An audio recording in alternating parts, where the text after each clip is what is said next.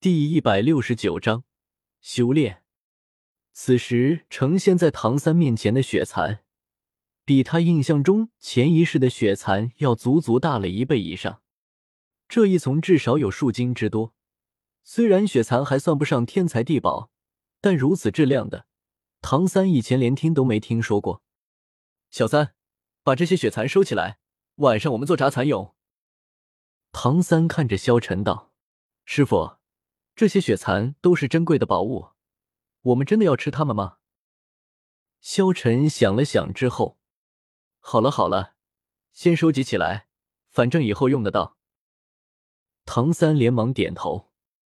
紧接着，唐三又注意到雪蚕旁的另一株植物，此物外皮黄褐色，断面黄红色，单叶互生，叶柄细长而弯曲，叶片卵状心形。仙端渐尖，夏季从叶叶开出黄绿色而巨紫般的小花，曲折条形，十分奇异。师傅，师傅，这是朱砂莲，居然能长得这么大！朱砂莲有什么功效？萧晨问道。唐三立即回应道：“与虫草的滋补不同，朱砂莲喜寒，本身寒性很强，克燥热，也是一种珍贵药材。”对于火毒治疗有奇效，不论是血蚕还是朱砂莲，都是不可多得的好东西。这是脑海中阻塞瞬间贯通，灵光闪现之间，唐三冲口而出，叫出了这种花的名字——幽香绮罗仙品。唐三的心已经开始有些颤抖了。血蚕和朱砂莲，他以前毕竟还见过。虽然品质不如这里的那么好，但终究也是可见之物。可眼前这株悠然摆动的粉红色大花，却是他前所未见的稀世仙品，乃是玄天宝录中最后那秘录中记载的宝贝。师傅，这么多宝物，我们赚大了！唐三连忙道。唐三他们发现冰火两仪眼的这个地方叫做日落森林，同星斗大森林一样。日落森林也是一个魂兽的聚集地，这里也有着许多极其强大的魂兽。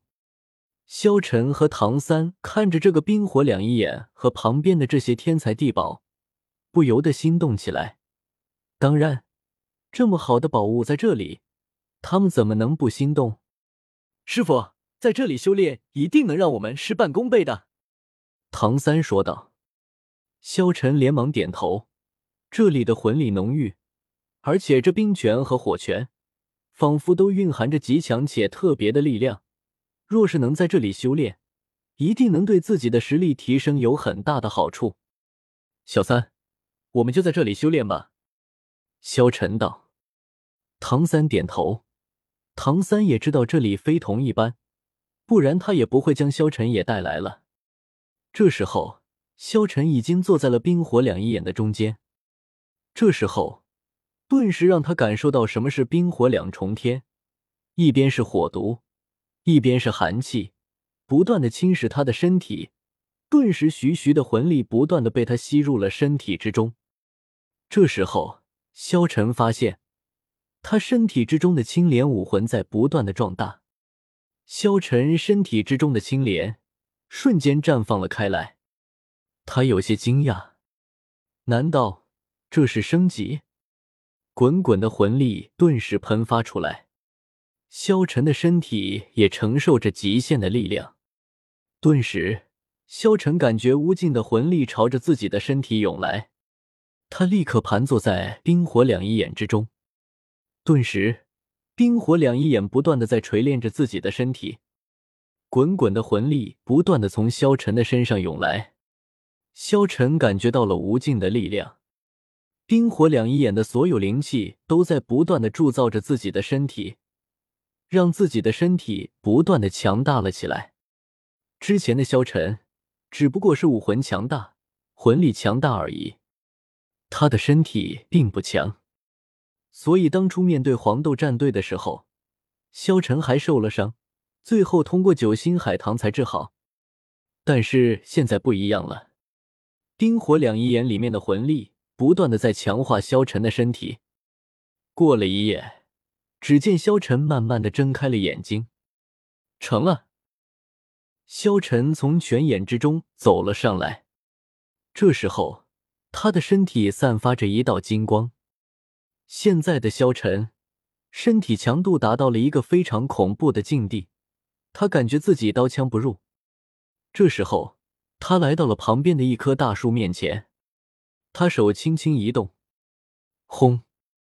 一声巨响，只见大树直接爆炸开来。萧晨大惊。要知道，他并没有使用魂力，仅仅肉体的力量就让他变得这么强。另外一边，唐三也开始他的修炼。他在冰火两仪眼旁已经待了不短的时间，但此时他的身体还是已经出现了反应，尤其是在先后摘下两种秉性极端的仙品之后，这种反应已经变得更加明显，冷热交替在体内迸发。此时的唐三脸上已经是一阵青一阵红，体内气血翻涌，玄天功已经越来越压制不住了。一边想着，唐三飞快的扯下了自己身上的衣服，也不再运转玄天功，将自己背后的八蛛毛和身体周围的蓝银草全部收入体内。